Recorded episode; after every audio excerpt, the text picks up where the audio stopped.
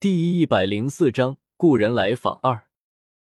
红雪心想，一定是顾氏不放心儿媳妇，便留在了家里。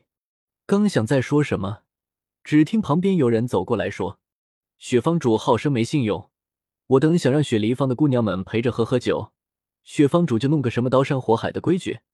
为何今天这个人要求见雪方主，便不用那些个规矩？”是否今后我等想找雪梨坊的姑娘们就不用守那些个规矩了？而且这个小子刚才明明已经答应了，见到雪方主之后定会遵守那个刀山火海的规矩的，为何这一会儿倒闭口不提了？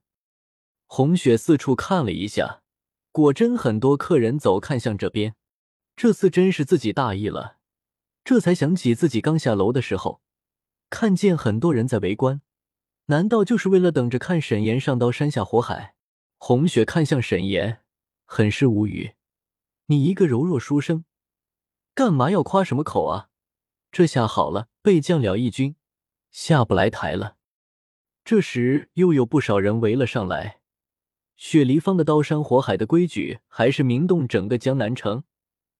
如今好不容易有一个胆子肥的要试一试，如何不让人想去看看热闹呢？红雪看向沈岩：“你刚才怎么说的？可是真的答应了要通过这个规矩？”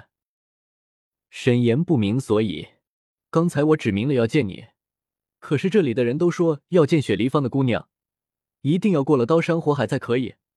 我当时也是急着想见你，想也没想就答应了，心想只要见到你，什么规矩都可以。”沈岩刚说完，周围的客人纷纷叫着说。上规矩，上规矩，没有规矩不成方圆。还真是一群看热闹不嫌事大的人。沈岩不明所以。红雪这边可是真的为难了。如果不上规矩，以后别的客人就能为所欲为；如果上了规矩，沈岩就遭殃了。这可怎么办呢？围观的客人兴致很高，一直嚷嚷着要上规矩。红雪无奈。只得命人摆上刀山火海，刚一摆出来，沈岩顿时吓住了。他为难的看着红雪：“雪儿，你没事玩这些做什么？这可比刑部里面犯人逼供的手段还要狠啊！”红雪白了沈岩一眼：“我这里那么多漂亮姑娘，不摆出这些，如何能吓退那些色令智昏的臭男人？”这时，边上围观的客人。你一言我一语的要求沈岩赶快脱掉鞋袜，开始上规矩。红雪看了一眼围观的众人，心里一阵嘀咕：当初我可没要求上规矩的人要脱掉鞋袜。这些人的心真够黑的，居然还要求脱掉鞋袜，这可是铁了心的要报复自己这个定规矩的人。既然如此，他也没什么好顾忌的了。沈岩正看着刀山火海发呆。便听到红雪在他耳边耳语了几句，心里这才有了底，于是当众脱下鞋袜，拉住红雪递给他的手，忽然感到从两人牵着的手里传来一阵暖流，顿时身子轻了不少，抬脚走上道山的时候，竟像轻飘飘的飘在上面似的，一点也不难受。围观的客人看红雪牵住沈岩的手，陪他走上刀山火海，一阵嬉笑。这情谊还真是深呐！上规矩的时候还要牵着小手，哈哈哈。红雪就这样拉着沈岩走过了刀山火海。沈岩的脚除了一点破皮小伤外，并没有吃多大的苦。众人见沈岩走完了刀山火海，便没有多做停留，各自回了各自的位置，吃饭的吃饭，喝酒的喝酒。这时舞台上的歌舞也开始了。众人的注意力马上就转移到了舞台上。红雪命人收拾了刀山火海，然后陪着沈岩继续刚才被打断的接风宴。两人一边吃饭一边聊天。沈岩好奇的问：“雪儿刚才使的是什么招数？我怎么感觉轻飘飘的就走了过去？”红雪一边吃菜一边说：“你还好意思问？没见过你这样托大的人。若是没有我帮你。”看你刚才如何收场。我如何知道雪儿你这里有个这样奇怪的规矩？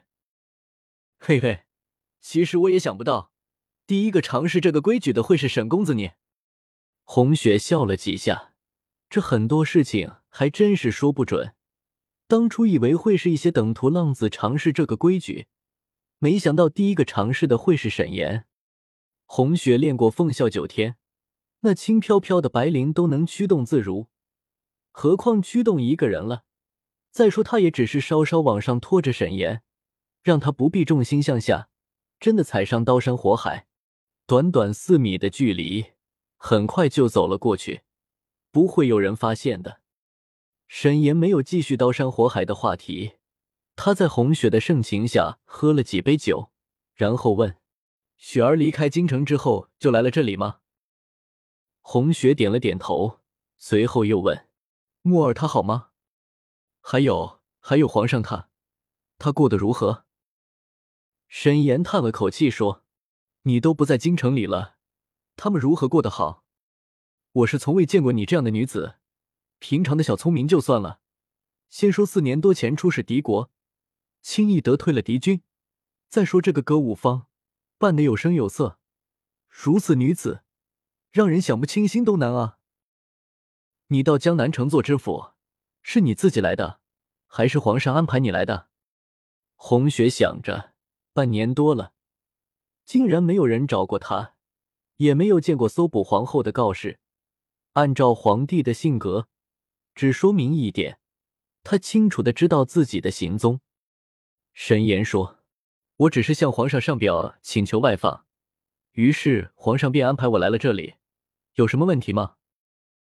红雪一下子没了心思喝酒了，只怕皇上不想我再在这里待下去了。